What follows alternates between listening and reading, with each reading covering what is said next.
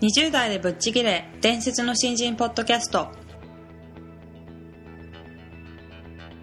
伝説の新人ポッドキャストはさまざまな業界で伝説的な活躍をしているゲストをお招きし20代の皆さんに向けて優秀な人材と言われるレベルではなく圧倒的に突き抜けた人材になるためのヒントをお伝えしていく番組です。本気の20代に火をつける伝説の新人養成プロジェクトがお送りいたします。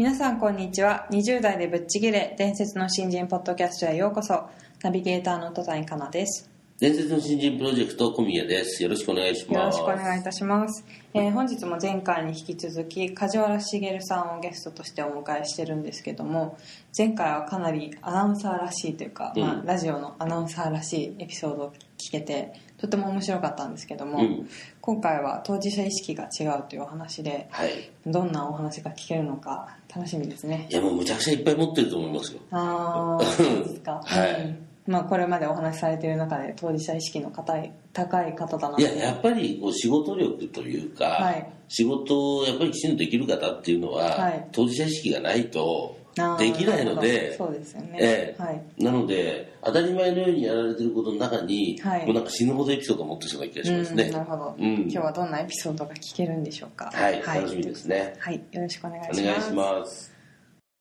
はいそれでは梶原さん本日もどうぞよろしくお願いしはいます。お願いします。はい。えー本日2回目になりますね。え。えー前回はチャンスの引き寄せ方ということでかなりあの面白いお話をしていただいて本当に楽しんで聞いてたんですけども。できれば消してほしいという今思ってるんですが反省しきりです。はい。えあの本日もとっても楽しみにしてますのでよろしくお願いします、で本日は当事者意識が違うというお話をしていただこうと思うんですけども、え新人時代って当事者意識ってお持ちでしたか梶原さーん、うん、そんな立派な意識はなかったようには思うんですが、はい。あの自分がスポーツアナウンサーで入社して、はい。えーちっともうまいことがなかったもんですから、まあ、先週ちょっとお話したようにほんのわずかな隙間で喋りたいとかはい。それからね一つだけ、えーこれは文化放送には一切流れないんですが全国のお3地域でだけ流れる放送をおアナウンサーが一人で作る。それも新人がそれは代々引き継がれてるものがあったんですね、はい。ヤングタウンななななななななんとかって名前のはい。深夜放送なんだけどもうん。録音なんですよ、うん。それをね泊まりの時に、えー、大体私は撮ってたんですね、まあ、その時間どの時間でもいいんです、はい。空いた時間で撮れてるんです。ところが僕の場合スポーツやってたもんですからね空いた時間ってないんですよう通常ね、うん。えー休みの日もないですしね。で唯一泊まりはもうこれ義務で必ず泊まんなきゃいけないんで泊まりとか明けとかそういう時間のスタジオが空いてる時。はいを見て喋ってたんですがある時にですね僕はあの荒井由実さんはい。今松任谷由実さんとおっしゃいますね、はいはいユーミンです。ユーミンも発見したんです。発見したっていうのはあの飛行機雲っていうアルバムをこう、うん。なんか整理整理してたんですね。このはい。社内のねいろいろアルバム室レコード室ってのがありまして見て。てで荒井由実って名前を見たんですよ。はい。荒井由実って名前は知ってたんです、うん。僕バンド時代に長谷川清さんっていうねはい。えー素晴らしい、まあえー日本のホセ・フェリシアーノといって盲目のギギターを弾きながらうん。この歌を歌う素晴らしいシンガーがいてあのご一緒してた時期があるんです、はいえー全国のコンサートをね、もちろん僕らは大前座ですよ。うん。で前座で、えー、わーわーわーわーしてるのを沈めてでメインで長谷川さんたちがご登場になるって、そういうことで長谷川清さんの音楽を本当にありがたいことにねもう間近で何度も聴く機会があったすっごく憧れて素晴らしいはいそのね長谷川清さんの作品の中でもうほとんどみんな知ってる曲だったんだけど結局あんまりよく知らない曲があったの、うんとってもいい曲なの。うん。でこれは長谷川清さんがほとんど作ってる曲だと思ってこれ長谷川さんがお作りになった曲なんですね。ですかね。っていうふうに伺ったらいやこれはねあの荒井由実さんっていう高校生が作ってくれた曲なんだよ。へえどんだけすごい高校生なんだろうなーなんていうのがねどっかの片隅にあったんですよ、うん。それをパーってレコードして見てた時に荒井由実ってやってたちょっとしたあの時に長谷川さんがおっしゃってた荒井由実っていう人かなと思ったらちゃんと立派なね「飛行機雲」ってアルバムを出してて、うん。それが多分デビューアルバムですね。で聴いてみたらこれがいいんですよ。長い坂道をがどこまでも続いているってねキラキラ輝くタタタタタ空に憧れてっていう歌なんですよねこのね素敵な歌で素晴らしいのうんでその曲はあの勝手に選曲できますからねその地方向けの深夜放送、うんはいまあ、別に深夜と撮ったり昼撮ったりもしてるわけですけど、録音番組これで何度もかけたで荒井由実さんってあんまり世間でそんなに有名じゃなかったんですよ、うん。えね、ええまだね。うん。電話したら来てくれるんじゃないかなって。でゲストを別に呼ぶ番組じゃないんですけど、えーでゲスト代もないし、はい。はい、えー交通費も出ないしう。ね、うん。んでも呼びは来てくれるんじゃないかなっていうこう何とも言えないインチキなうん。私はですね、電話をするわけですよ。つてをたどってねレコーダーじゃなくて聞いたりなんかしていろいろ当時アルファレコードちょっとこうやってなんか忘れましたけどね。である荒井由実さんとしては来ることは可能かどうか今大学生だった大学生だったらアマチュアみたいなもんだから来てくれたら連絡したらね来るっつうんですよ、うん。で来てくださったの。へで、えーあれ非常に詩なんか見ると今飛行機雲だって死んだ人の歌でしょ？で絶対にこう何とも言えないこう深いうん。世界でね、うん。まあ明るいとは決して言えない歌が多いんですよ、だからどんなに話は盛り下がってね。でもそれでもいいと思ったんです、こう私とは全く相反する、うん、でも才気あふれる方に来てもらって一緒にアルバムを聴くっていうだけで十二分だと。思ってきたらこの人が面白い人でね。チャキチャキなんですよ。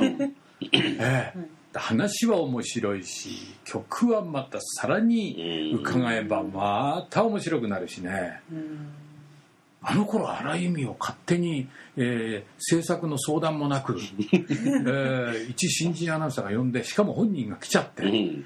で普通だったらまあ最悪お車代ですと言ってね、うんえー行く行くばっかをお渡しするギャラを払いできないとしてもでも荒井由実さんにお車代と言って金渡すってのもないかもわかんないけど、うん。一銭も渡さない。中央線でやってきたんですけどうね、ん。四ツ谷から歩いて。でこれはねすごいことだなって後に思いましたね。うん。それはやっぱり私はあの人に会いたい。うん。強い思い。で、えーあの人を出したい。うん。こんなにすごい人が世の中にいるということを伝えるのは私のミッションである。このまああわずかあ日本全国で3件でしか流れてない放送だけども、うん。これを聞いた人は後に自分がどんなにすごいものを聞いたかっていうことを知ることになるはずだっていう、そういう確信があったんですね。うん。で終わってやっぱりそうだと思って。荒井由実さんってやっぱ素晴らしいなと思って。ありがとうございました。っていうことなんですよ。うん。で私が後に「セイヤング」って番組をやることになりました、はいでそれがなん続いて最終回に、えー、荒井由実さんが松任谷正隆さんと来てくださったんですよ、二人でね。ずーっと終わりまで付き合ってくださってうん。最後の番組ご一緒したんですよ。うん。その時はもういユーミンは、まあ、すごいことになってスーパースターになっていスて。ーパースターですよ、はい。だって1枚目のアルバムがもうドッカンと売れてもううん。それでもうスーパースターになってあーそうなんですね。2枚目3枚目荒井由実って名前ですけど4枚目から松任谷由実でうん。ねえ。今や日本を代表する松任谷由実さんですよね。うん。そのユーミンのまだ玉火の時代のね。いやーだからもうす自分で自慢できることといったらそれですね。もうそれはもうすごいって言ってた人は私の他にも、まあ、1万人ぐらいはいたと思うんですけども、うんでもその1万人の中に私も入ってんだぞと。うん。今は何千万人がすごいっつってますけど私は1万人の中に入ってるんだっていう。そういう強い、えー意志を持って、えーコンタクトを取ると意外と来てくれるもん。だ、そうなんですね、うん、やっぱり同じように新井由美さんすごいと思ってお会いしてみたいって思ってた人いっぱいいると思うんですけどでもやっぱりコンタクトまではねね。取らなかったと思うんですよね、うん。どうせね予算ないしってまず始まるでしょ、うん。ねギャラ払えないしさとか彼女も大変だろうしとかね、うん。いろん。な相手の大変な事情を勝手にいろいろあげればキリがないですよね、うん。しかもこれ東京にも流れないし、録音で深夜放送でしかも俺って新人だしそんなもんに向こうだって大変なだけだから出るわけないじゃんっていう理由はいくらでも挙げられるんですよ、そうですよね。でもそういうこと考えずに出てほしいんだもんっていうことで出てくれたんですよね。それはやってみるもんだな行ってみるもんだなっていうふうに思いましたね、そうですね、えじゃあ本当皆さんもなんかトライしてみたいと思ったことがあったら理由をつけずにええ。バンと実は小宮さんからね、はい。あの伝説の新人でははい。あのとんでもない人に会って話を聞いてこい。っ そうですね。ていうことを課題に養成講座ですね。課してらっしゃるとはい、おっしゃった時にね僕思い出したんですよ。うん。うん。あの意外とねあの、ま、僕で言えば例えば荒井由美さん。はい。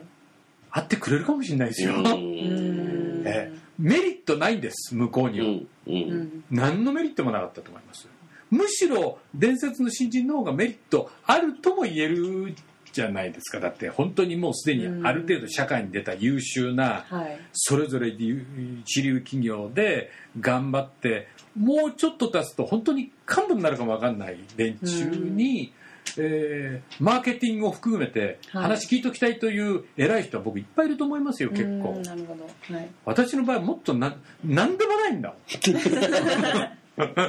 会うメリットユーミンゼロ。向こうにとってね。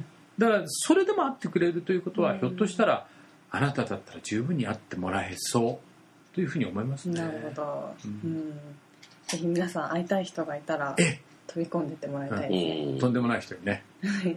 えー声をおおかけになってみてはいかがでしょうか。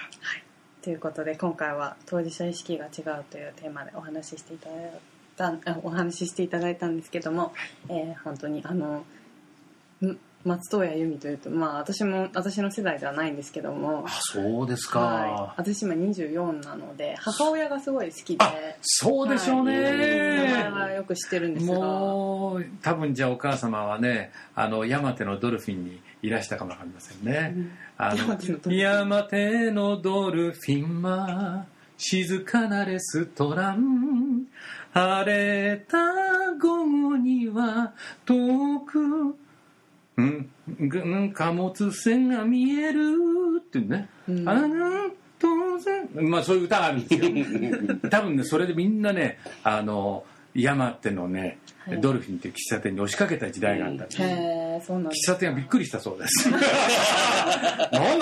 来ちゃうんだよ人がって。そらユーミンの歌でね、はい一度そこに座ってソーダ水を頼みたいと思うじゃないですか。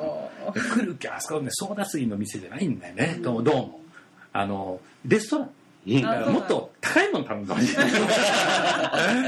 テーキ頼めよって話になるけど、うん、ソーダ水で帰っちゃうらしいんだよね、うん。うんそれはやっぱりちゃんと皆さんね心得るべきですね、はい。ええ。まあ本当その当時はい。それだけの影響力を持ってた人にお会いできたということで、もう今今だっていう意味は僕は日本一だと思いますよ。ええ。はい ということで今回もどうもありがとうございいました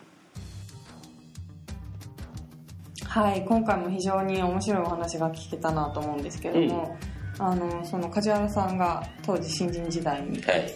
全国の中でたった3箇所でしか放送されない番組を担当したっておっしゃってたんですけどもそういう、まあ、前回の30秒しかスペースがないっていうのにちょっとつながるお話かなとも思うんですけど、本当に番組そのものをいいものにしたいなっていう思いがあったからこそできたのかなって思うんですけどそうですね。山本さんと間違えちゃいそうだよね。そうですよねうんなんかすごい番組、すごい番組って言ったらね、ちょっと語弊ありますけど、はいすごい番組で、もう最高のものを呼ぼうと思ったら、いユーミンが一番いいと思って呼ぶっていうのは、なんかできそうじゃないですか。そうですね。うん。でなんとなくこうねあの梶原さんもおっしゃってたそんなにエリアが限られてるみたいなね、はい。条件がつくとちょっとあのすごい人呼びづらいなみたいな。そうですよね。うん。なんか微妙なところでその番組の良さを本来追求しなきゃいけないのに、はいはい。なんかこう変な手加減が入っちゃうっていうか、うーん。うん、でそこの責任感というかやっぱり自分の番組っていうことに対する意識？そうでしょうね。うん。うん。がすごいまあまさに当事者意識ですそうだよね、うん。そういうすごい強かったんだろうなと思うんですけども、まあ、あの梶原さんもおっしゃってましたけど、はい。まあ、本当に会いたい人がいたらまずは突っ込んでみるっていうのも、まあ、大事なことかなと。あの逆に言うとそういう状況なのに、はい普通に来てくれるユーミンもすごいと思うしね。そうですよね。ううん、で案外偉い人ってそうやって一生懸命頼んでみると、はい。割といい人多いからまあそうですよね。そんなにえばってないんだよね。そうですね。うん、だから勇気を持って20代の特権としてねはい。もしかするとバカ野郎その3カ所のやつに行くかって言われるかもしれないけど、はい。まあ殺されるわけじゃないんだよね。まあそうですよね。僕は言ってみた方がいいと思うよね、うん行かないよりは行った方がいいあもう100倍いいですよね。100倍そうです。うん。うん。ということで皆さんも会いたい人がいたらぜひ会いに行ってそうですね。くださいぜひぜひ。はい、きっといいお話が聞けると思うので。はいありがとうございます、ありがとうございました